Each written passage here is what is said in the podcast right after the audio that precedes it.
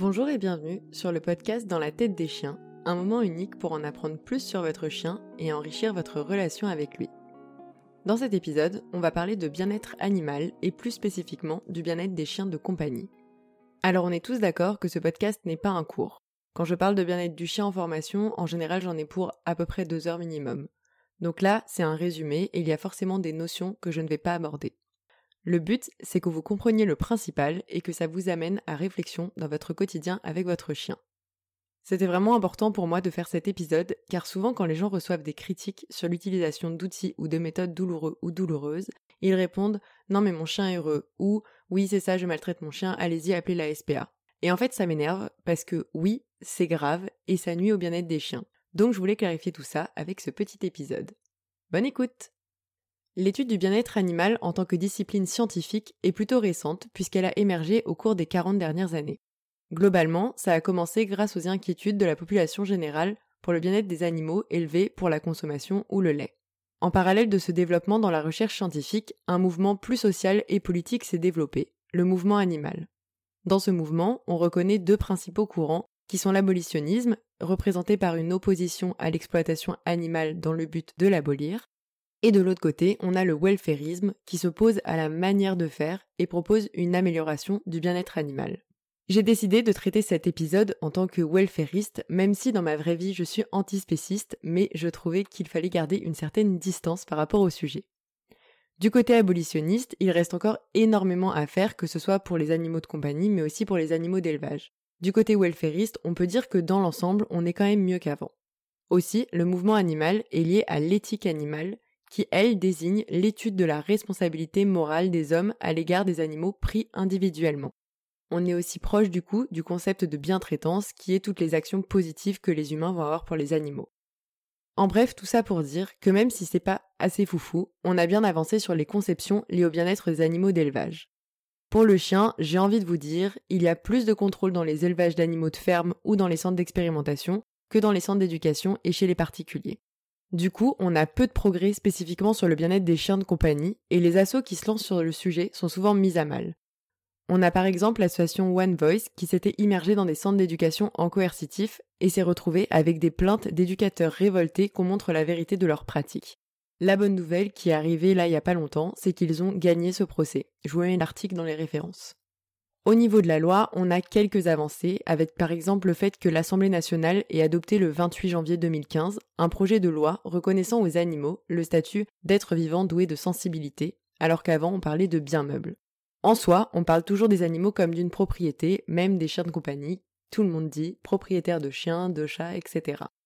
Il y a énormément de choses à faire, que ce soit au niveau des punitions liées à des maltraitances ou à l'utilisation d'outils coercitifs comme dans d'autres pays. J'en parle en détail dans l'épisode 4 sur les différents pays qui ont interdit l'utilisation de colliers étrangleurs et électriques. Donc au niveau des définitions du bien-être, on en a pas mal, et donc pour cet épisode, on gardera la dernière définition du bien-être animal qui a été présentée dans le rapport de l'INRA en 2018. J'aime bien cette définition car elle regroupe plusieurs notions cruciales du bien-être animal. Je cite Le bien-être d'un animal est l'état mental et physique positif lié à la satisfaction de ses besoins physiologiques et comportementaux, ainsi que de ses attentes. Cet état varie en fonction de la perception de la situation par l'animal. Cette définition parle donc de bien-être physiologique et psychologique comme indissociable. Un animal peut ressentir du stress à court terme, mais être en bonne santé physique. Mais si ce stress est trop intense ou devient chronique, sa santé en pâtira. Cette conception plurifocale du bien-être animal rejoint celle de Fraser qui évoque trois grands domaines dans le bien-être animal. La santé de l'animal, donc les maladies et blessures, les états affectifs avec la douleur, la détresse et la façon dont l'animal expérimente les situations, et enfin la possibilité de vivre une vie naturelle, donc là-dedans on aura les comportements naturels, mais aussi la présence d'éléments naturels dans l'environnement. Quand on parle de bien-être animal, il est important de considérer le système dans lequel l'animal évolue et la façon dont cet individu en particulier le perçoit. Quand on parle de système, du coup, c'est l'environnement dans lequel l'animal vit, mais aussi les interactions. Et du coup, la perception de chaque individu a son importance. On n'a pas tous peur des mêmes choses et on ne gère pas tous de la même façon. C'est pareil pour les animaux non humains. Donc on va accorder de l'importance à la perception de l'animal en fonction de son espèce, donc chez les chiens par exemple qui vont percevoir beaucoup par leur nez, mais aussi en fonction de la personnalité de chaque individu et de ses expériences. Quand on parle de bien-être, on parle souvent de stress. En fait, le stress provient de l'évaluation de l'issue d'une situation par l'animal humain ou non humain, et le bien-être est l'état résultant de cette évaluation. Pour faire simple, on a un stimuli qui va potentiellement provoquer du stress et potentiellement affecter le bien-être. Le bien-être d'un individu est lié à ses capacités à gérer le stress imposé par son environnement. En effet, la réponse au stress est un mécanisme adaptatif qui permet de réagir à un événement en mobilisant l'énergie. Le stress peut alors être positif ou négatif. Il s'agit alors de questionner sur le moment où ça devient trop stressant pour compromettre le bien-être de l'individu. Selon Broom, on a donc deux indicateurs de mauvais bien-être. On a l'individu qui a échoué pour s'adapter à son environnement, ou l'effort mobilisé pour s'adapter est trop important. Prendre en compte le contexte dans lequel se trouve l'animal est donc nécessaire, car il va également influencer la façon dont l'animal va exprimer son stress et donc son comportement. Pour mesurer le bien-être, on a plusieurs méthodes. Généralement, il est admis que le bien-être animal est évalué sur une échelle de très pauvre à très bon. Mais cette évaluation, comme vous l'aurez compris, doit représenter la perspective de l'animal, de cet individu en particulier. La place des sciences telles que l'éthologie est donc indispensable pour identifier des indicateurs fiables de bien-être animal, mais leur efficacité en tant qu'outil pour améliorer le bien-être des animaux va dépendre de la manière dont les humains interagissent avec les animaux au quotidien. Je vous mets d'ailleurs en barre d'infos euh, le lien de l'épisode où je parle d'éthologie et éducation si vous ne savez toujours pas ce qu'est l'éthologie. Donc quand on parle de bien-être, on parle souvent des cinq libertés. Elles ont été énoncées dans le rapport Bromwell en 1965, puis reprises par le Farm Animal Welfare Council en 1967. Ces cinq libertés sont mobilisées en fait pour identifier des critères de bien-être animal et soulignent la nécessité d'adopter une observation plurifocale du bien-être animal en s'intéressant aux conditions de vie de l'animal, mais aussi à la façon dont celui-ci perçoit son environnement. Elles mettent également en avant la multidimensionnalité du bien-être animal en donnant les principales conditions requises pour ce bien-être. Si vous ne les connaissez pas, les voici. La première, c'est ne pas souffrir de la faim ou de soif, donc par un accès facile à de l'eau et un régime alimentaire pour maintenir la santé et la vigueur. La deuxième, c'est ne pas souffrir d'inconfort, donc avec un environnement approprié qui comporte des abris et des aires de repos confortables. La troisième, c'est ne pas souffrir de douleurs, de blessures ou de maladies. Donc ça, c'est la prévention chez le vétérinaire ou le diagnostic rapide et le traitement des maladies. La quatrième, c'est pouvoir exprimer les comportements naturels propres à l'espèce, donc avoir un espace suffisant, un environnement approprié aux besoins des animaux et des contacts avec d'autres congénères. Et la cinquième, c'est ne pas éprouver de peur ou de détresse. Donc c'est des conditions d'élevage et de vie et des pratiques n'induisant pas de souffrance psychologique. Et donc pour vous aider un peu mieux à comprendre, je me suis entre guillemets amusée à souligner les problèmes de bien-être qu'on voit régulièrement en parlant des chiens de compagnie. Donc concernant la première liberté qui est ne pas souffrir de faim ou de soif, on voit souvent des gens qui peuvent donner par exemple une nourriture non adaptée aux besoins et à la faim du chien, donc des gens qui vont priver l'animal de manger à sa faim ou qui vont trop lui donner à manger même si celui-ci est dans une obésité morbide. Il y a aussi les gens qui enlèvent l'eau à leur chiot la nuit pour qu'il soit propre. Pour la deuxième liberté, qui est ne pas souffrir d'inconfort, donc c'est par exemple laisser son chien dormir dans le froid alors que son poil ne le permet pas et ou qu'il n'y a pas été habitué. C'est aussi proposer un couchage non adapté ou non apprécié. Et c'est aussi par exemple obliger son chien à dormir dans un endroit passant dans la maison alors que le chien a besoin de calme pour dormir. La troisième liberté qui est donc ne pas souffrir de douleurs, de blessures ou de maladies.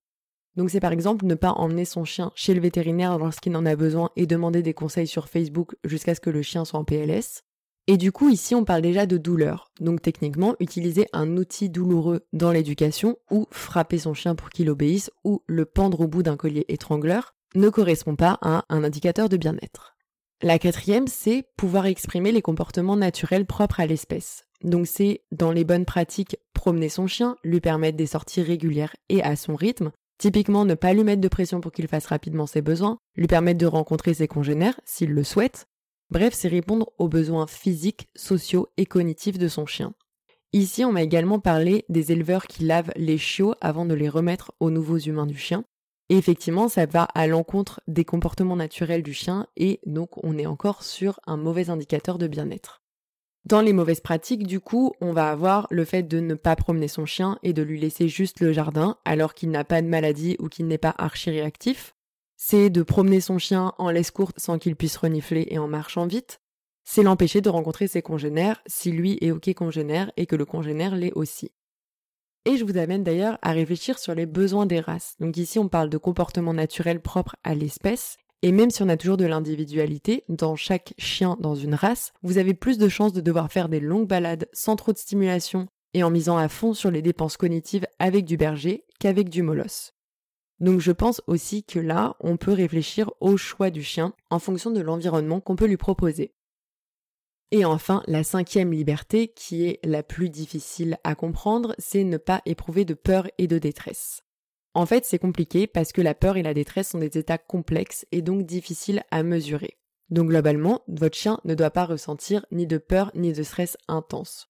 Donc si vous utilisez un rapport de dominance et ou une méthode qui utilise la peur ou la douleur pour faire obéir votre chien, on n'est pas bon en termes de bien-être. Je vous renvoie d'ailleurs à l'épisode 1 où j'ai décrit les conséquences des méthodes coercitives et entre autres sur le bien-être des chiens. Et d'ailleurs, si vous voulez évaluer le stress de votre chien, je vous renvoie à l'épisode sur les signaux d'apaisement, où je vous décris pourquoi ils sont là et à quoi ils servent, et surtout comment on peut s'en servir pour être une base dans l'observation de nos chiens. Cette cinquième liberté rejoint d'ailleurs les annexes de l'arrêté du 3 avril 2014 fixant les règles sanitaires et de protection animale auxquelles doivent satisfaire les activités liées aux animaux de compagnie d'espèces domestiques signé le 7 juillet 2016. Je cite chapitre 6 L'exercice des activités d'éducation, de dressage ou de présentation au public dans des conditions et avec des méthodes ou accessoires pouvant occasionner des blessures, des souffrances, du stress ou de la peur est interdit. Il doit être tenu compte de l'âge, de la volonté à agir, du sexe et du niveau et des capacités d'apprentissage des animaux. Donc, selon la loi, utiliser des méthodes douloureuses ou qui utilisent la peur ou le stress, ainsi que les outils qui vont avec, est illégal et donc mériterait une sanction. Aussi, c'est important de préciser qu'on ne mesure pas le bien-être que à l'aide d'indicateurs d'émotions négatives, comme le stress. On mesure également les comportements liés à des émotions positives. Quand on mesure le bien-être, on ne va donc pas regarder qu'un seul indicateur. Le but va être d'avoir une vision globale. Ces mesures doivent être propres à l'espèce étudiée et même à l'individu lorsque cela est possible. Cela rejoint la notion de monde propre de von Uexküll qui propose que ce n'est qu'en tenant compte de la capacité de la perception de chaque animal et en notant ce qui est important pour l'animal que l'on peut commencer à dresser une image impartiale du monde de l'animal. La mesure du bien-être doit donc se faire pour un individu dans un contexte donné. Je vois déjà certains me dire Ok, du coup, moi, mon chien un collier étrangleur et dans sa perception, à lui, ça va. Là, je répondrai simplement que si comportement de stress il y a, si conséquences sur le long terme il y a, ça ne marche pas. Et si vous ne le voyez pas, en fait, ça compte pas. Et clairement, les chiens qui acceptent d'être éduqués par la peur et la douleur sont tout bonnement extrêmement résilients ou en impuissance acquise. En tout cas, ils ont capté qu'ils n'ont pas le choix. D'ailleurs, je tiens à dire qu'un chien en mal-être total peut continuer à aimer son humain. Regardez les chiens de combat. Tant qu'on n'offre pas mieux aux chiens, en fait, ils s'en contentent. Et ça, c'est vraiment trop triste. Du coup, essayez de faire au mieux pour vos chiens et leur bien-être. Cet épisode visait donc à reprendre les bases théoriques sur le bien-être animal pour vous donner quelques pistes. Encore une fois, on n'est pas sur un cours, mais ça vous donne quelques bases scientifiques. Ce qu'il faut retenir, c'est que le bien-être, c'est quelque chose de global et qu'il faut que l'environnement soit adapté, que l'animal puisse avoir ses besoins comblés et éviter d'avoir des comportements pouvant amener à de la peur ou du stress. Encore et toujours, on parle d'individus et de contexte. Il est nécessaire d'apprendre à observer son chien, qu'est-ce qu'il aime, qu'est-ce qu'il n'aime pas, et s'adapter. Et pour vous, qu'est-ce que je fais bien et qu'est-ce que je peux mieux faire? J'espère que cet épisode vous a plu et qu'il vous a appris des choses. N'hésitez pas à vous abonner au podcast pour être au courant des prochains épisodes et à laisser 5 étoiles si ça vous a plu. Vous pouvez aller lire la retranscription complète sur le blog où souvent je rajoute des petites illustrations et références. Vous pouvez vous inscrire aussi sur le groupe Facebook pour être au courant de la sortie de chaque épisode et participer aux échanges et surtout vous abonner à notre Instagram pour suivre notre petite vie de famille. N'hésitez pas aussi à me proposer des sujets que vous aimeriez que j'aborde. Je vous souhaite une bonne journée et des caresses consenties à vos toutous.